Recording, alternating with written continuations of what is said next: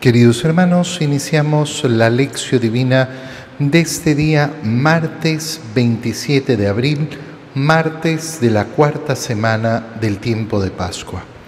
Por la señal de la Santa Cruz de nuestros enemigos, líbranos, Señor Dios nuestro, en el nombre del Padre y del Hijo y del Espíritu Santo. Amén.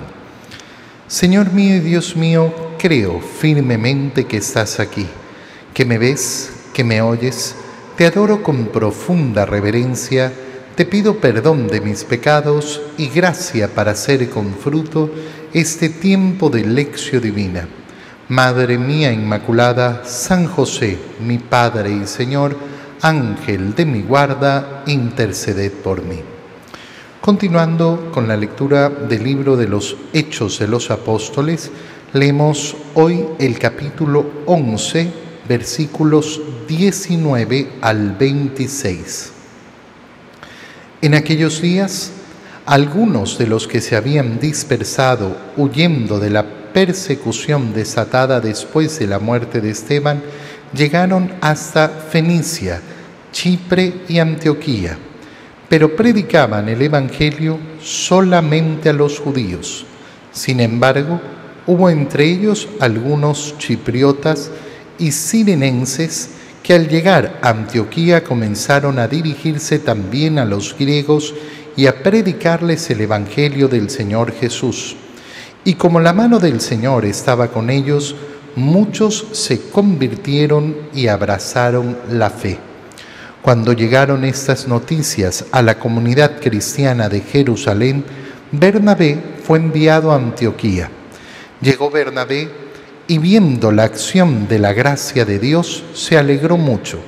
Y como era hombre bueno, lleno del Espíritu Santo y de fe, exhortó a todos a que firmes en su propósito, permanecieran fieles al Señor. Así se ganó para el Señor una gran muchedumbre. Entonces Bernabé partió hacia Tarso en busca de Saulo, y cuando lo encontró, lo llevó consigo a Antioquía. Ambos vivieron durante todo un año en esa comunidad y enseñaron a mucha gente. Allí en Antioquía fue donde por primera vez los discípulos recibieron el nombre de cristianos. Palabra de Dios.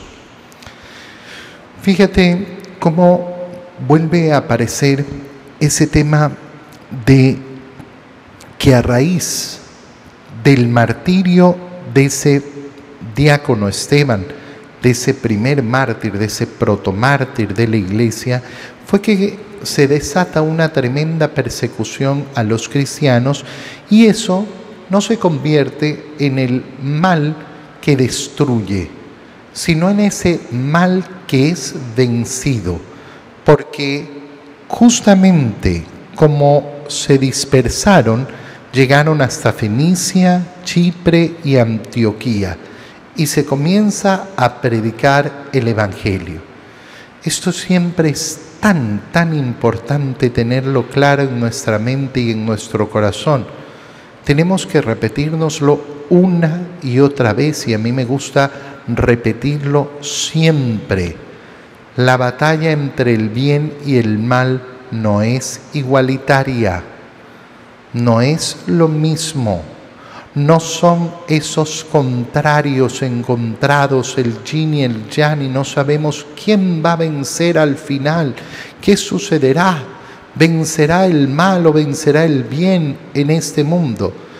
Siempre el bien, siempre vence el bien, aunque a nuestros ojos no lo parezca aunque a nuestro juicio no venza el bien, aunque tendremos que enfrentar muchísimos tormentos y muchísimos sufrimientos, solo hay un victorioso, el demonio. El demonio no tiene victoria.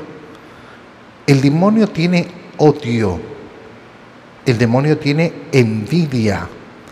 El demonio tiene rencor pero no conoce ni conocerá jamás la victoria.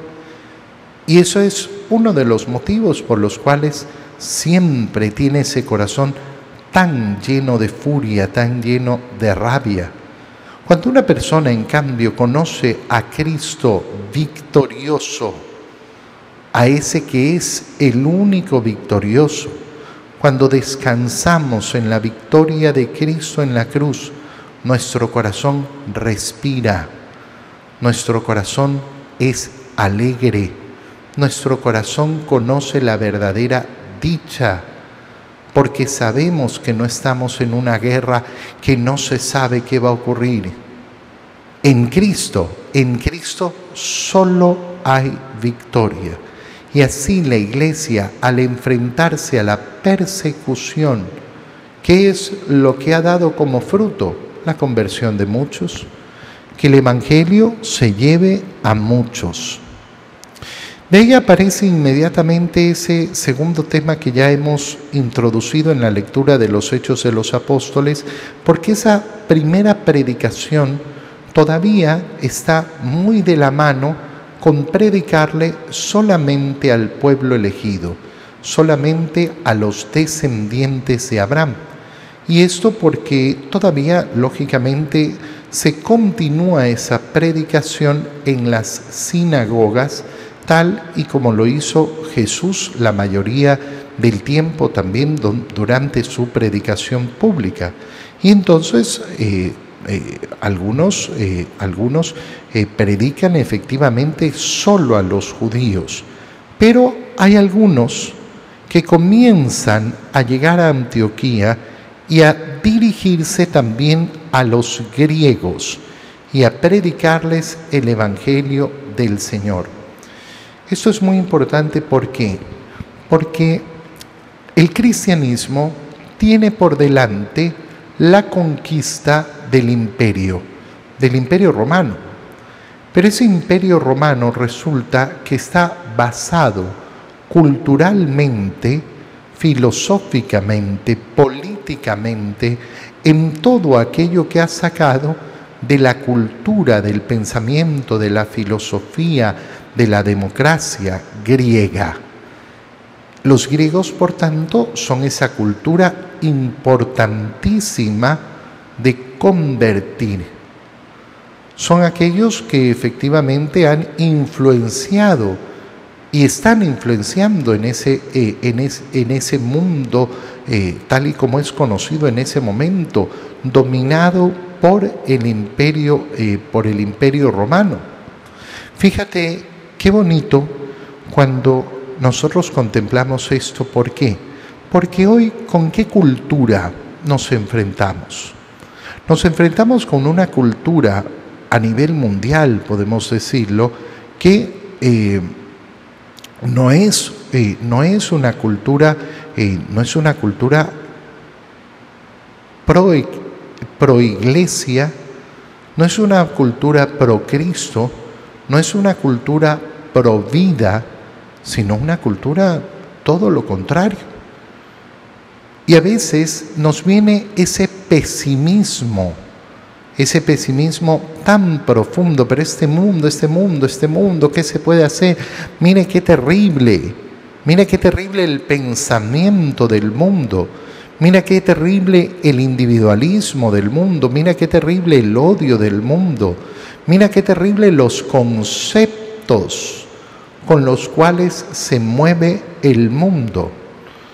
¿Cuál crees que eran los conceptos que tenían los griegos y los romanos? ¿Crees que eran conceptos muy superiores a los que vivimos hoy? No.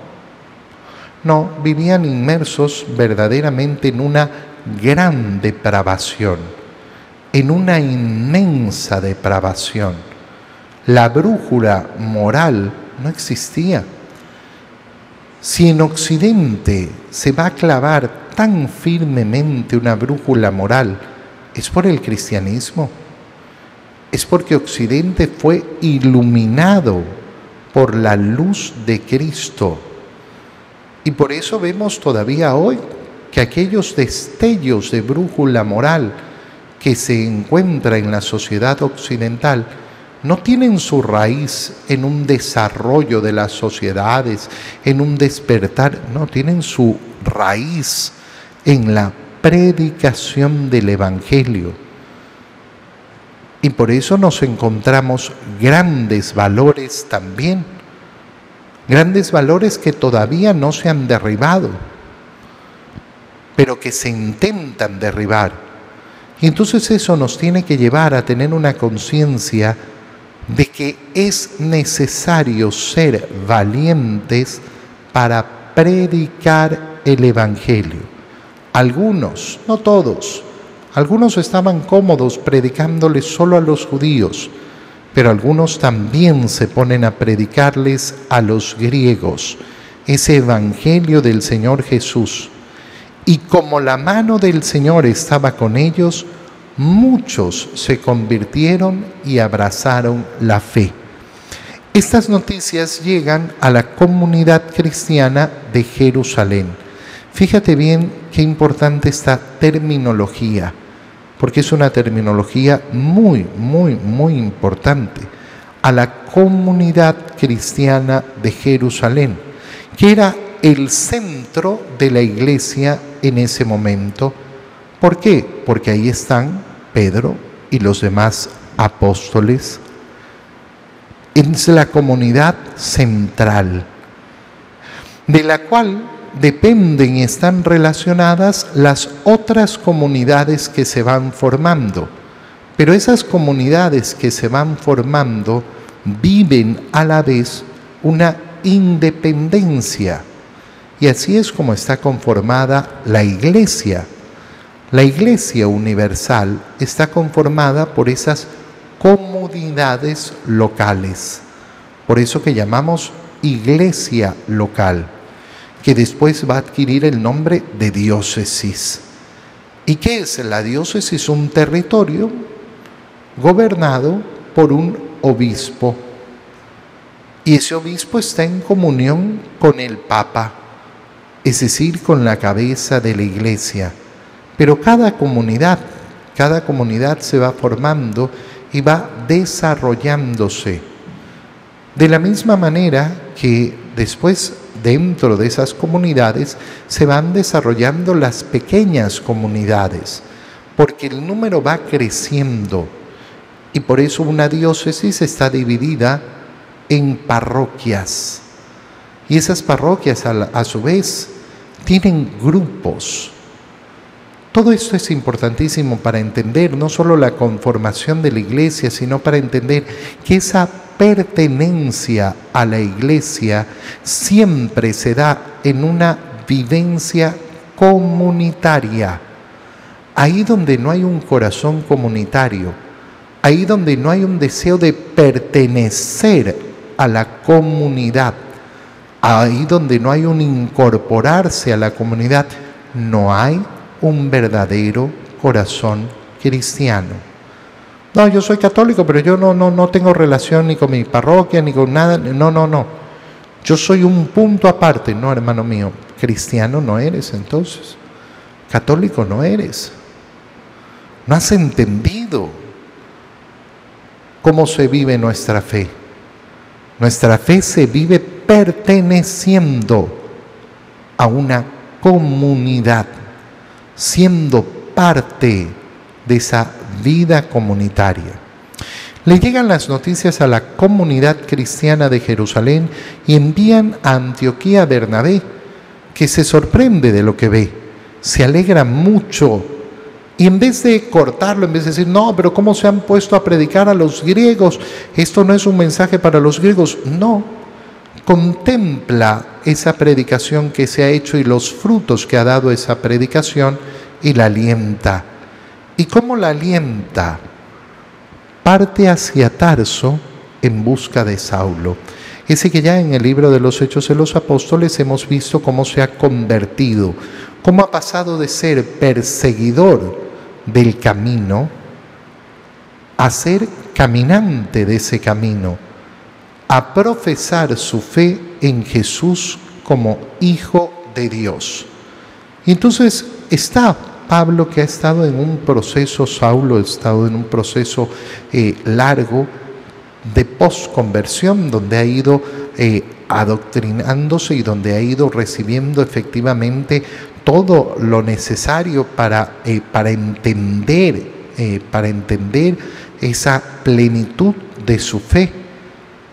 Pablo no ha cambiado de fe, era un hombre de muchísima fe, pero no había llegado a la plenitud y ha pasado en ese crecimiento cuando Bernabé va a buscarlo y juntos van a Antioquía y viven ahí durante un año enseñando a mucha gente. Comienza así el ministerio de San Pablo. Y fíjate qué interesante, ¿por qué? Porque en esa primera comunidad donde va a trabajar Pablo, en esa primera comunidad de Antioquía donde lo lleva Bernabé, ahí donde ya deja de interiorizar el cristianismo para transmitirlo, para poder comenzar a predicar y hablar de Jesús. Es donde por primera vez los discípulos recibieron el nombre de cristianos. Yo siempre tengo que recordar a muchos que tienen la palabra cristiano como si perteneciera a alguna otra secta, como si perteneciera a alguna otra iglesia y peor todavía como si perteneciera a alguna otra religión.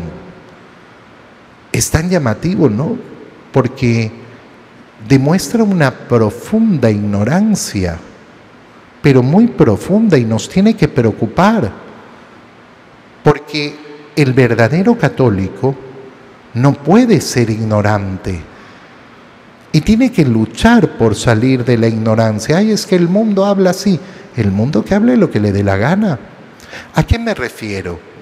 Cuando una persona dice, no, este, se hizo de otra religión, se hizo cristiano. Disculpa, ¿cuál es tu religión? Yo soy católico, católico es tu iglesia.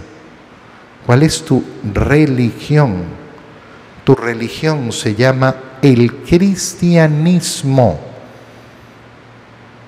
Tú eres un cristiano. Nunca te dejes arrebatar ese nombre. Tú eres un seguidor de Cristo. No, los cristianos son los protestantes. Sí, los protestantes también son cristianos.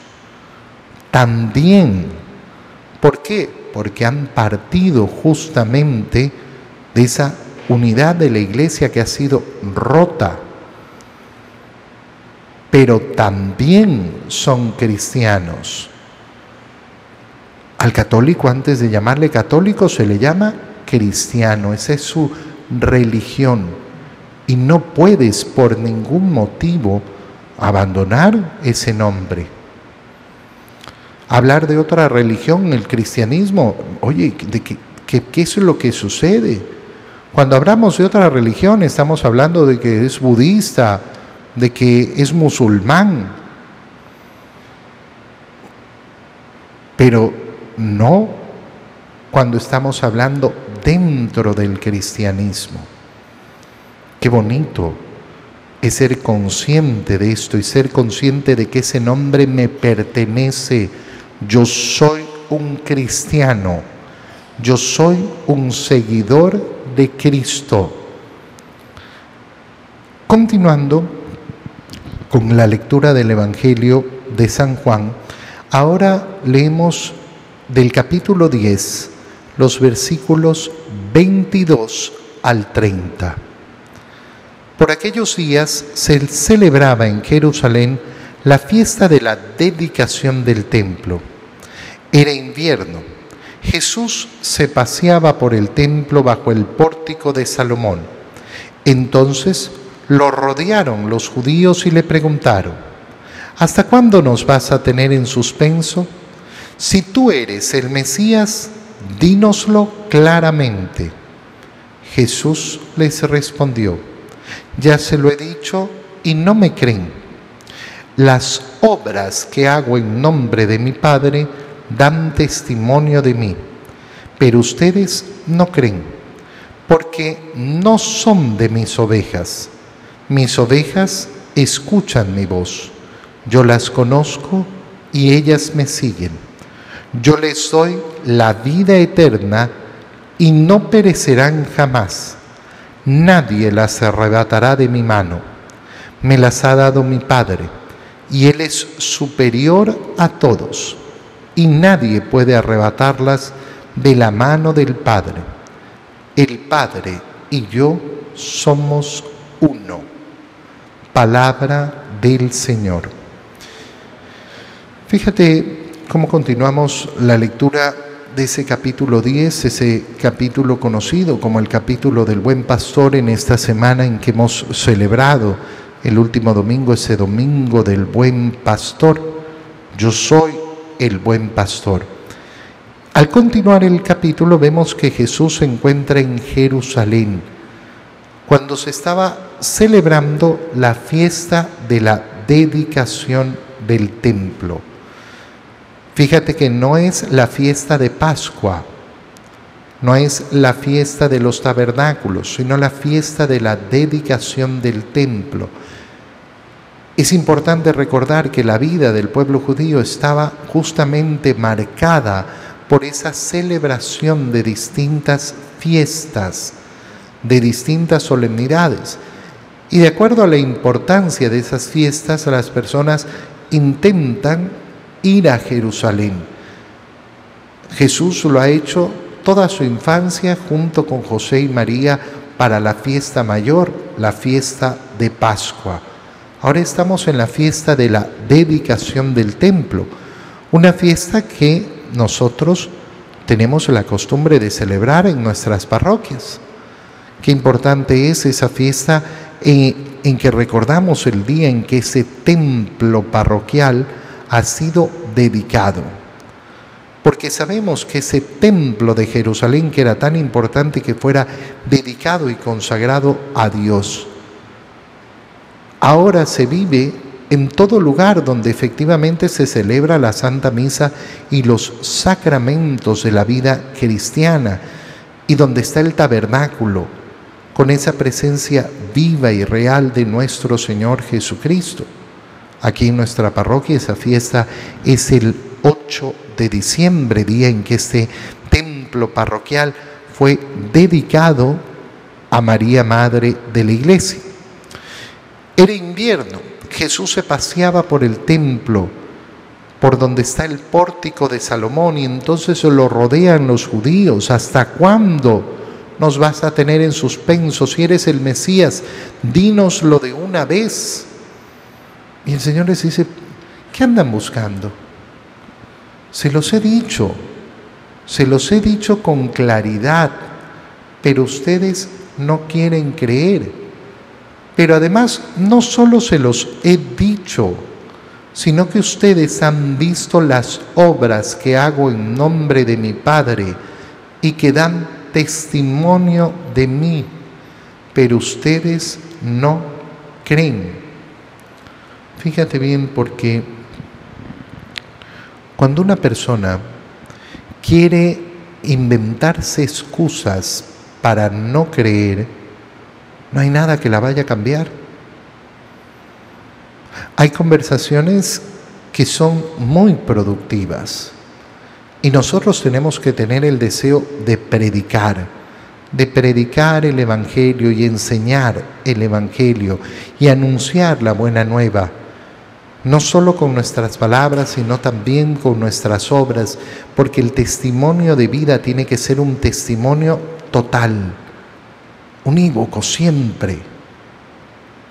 Pero hay que darse cuenta también que hay lugares en los que no hay que gastar la saliva. Porque es eso? Gastar la saliva. Cuando una persona no quiere creer, no hay ninguna palabra que le vayas a dirigir. Y entonces, ¿qué? ¿Lo dejamos votado? No, de ninguna manera. Para eso está nuestra oración, para eso está nuestro sacrificio y por eso tenemos que ser muy sabios. Hay que saber cuándo se predica y cuándo se ora. Por ejemplo, ¿cuántas mamás gastan tanta saliva creyendo que por repetir una y otra y otra vez la misma a sus hijos van a lograr algo? Sus hijos, me refiero a sus hijos que ya están grandes, que ya han crecido. Es que mi hijo no me quiere acompañar a misa. ¿Cuántos años tiene tu hijo? 22. 25. Y yo le digo y le digo y le digo y le digo. ¿Y qué crees que vas a lograr? ¿Qué crees que, que, que tu palabra es todopoderosa? ¿Qué crees que vas a lograr? Llegó el tiempo del silencio, de la oración del sacrificio, de la mortificación, para que el Señor trabaje en ese corazón por tu intercesión. Pero ahí ya no son las palabras las que van a producir el efecto.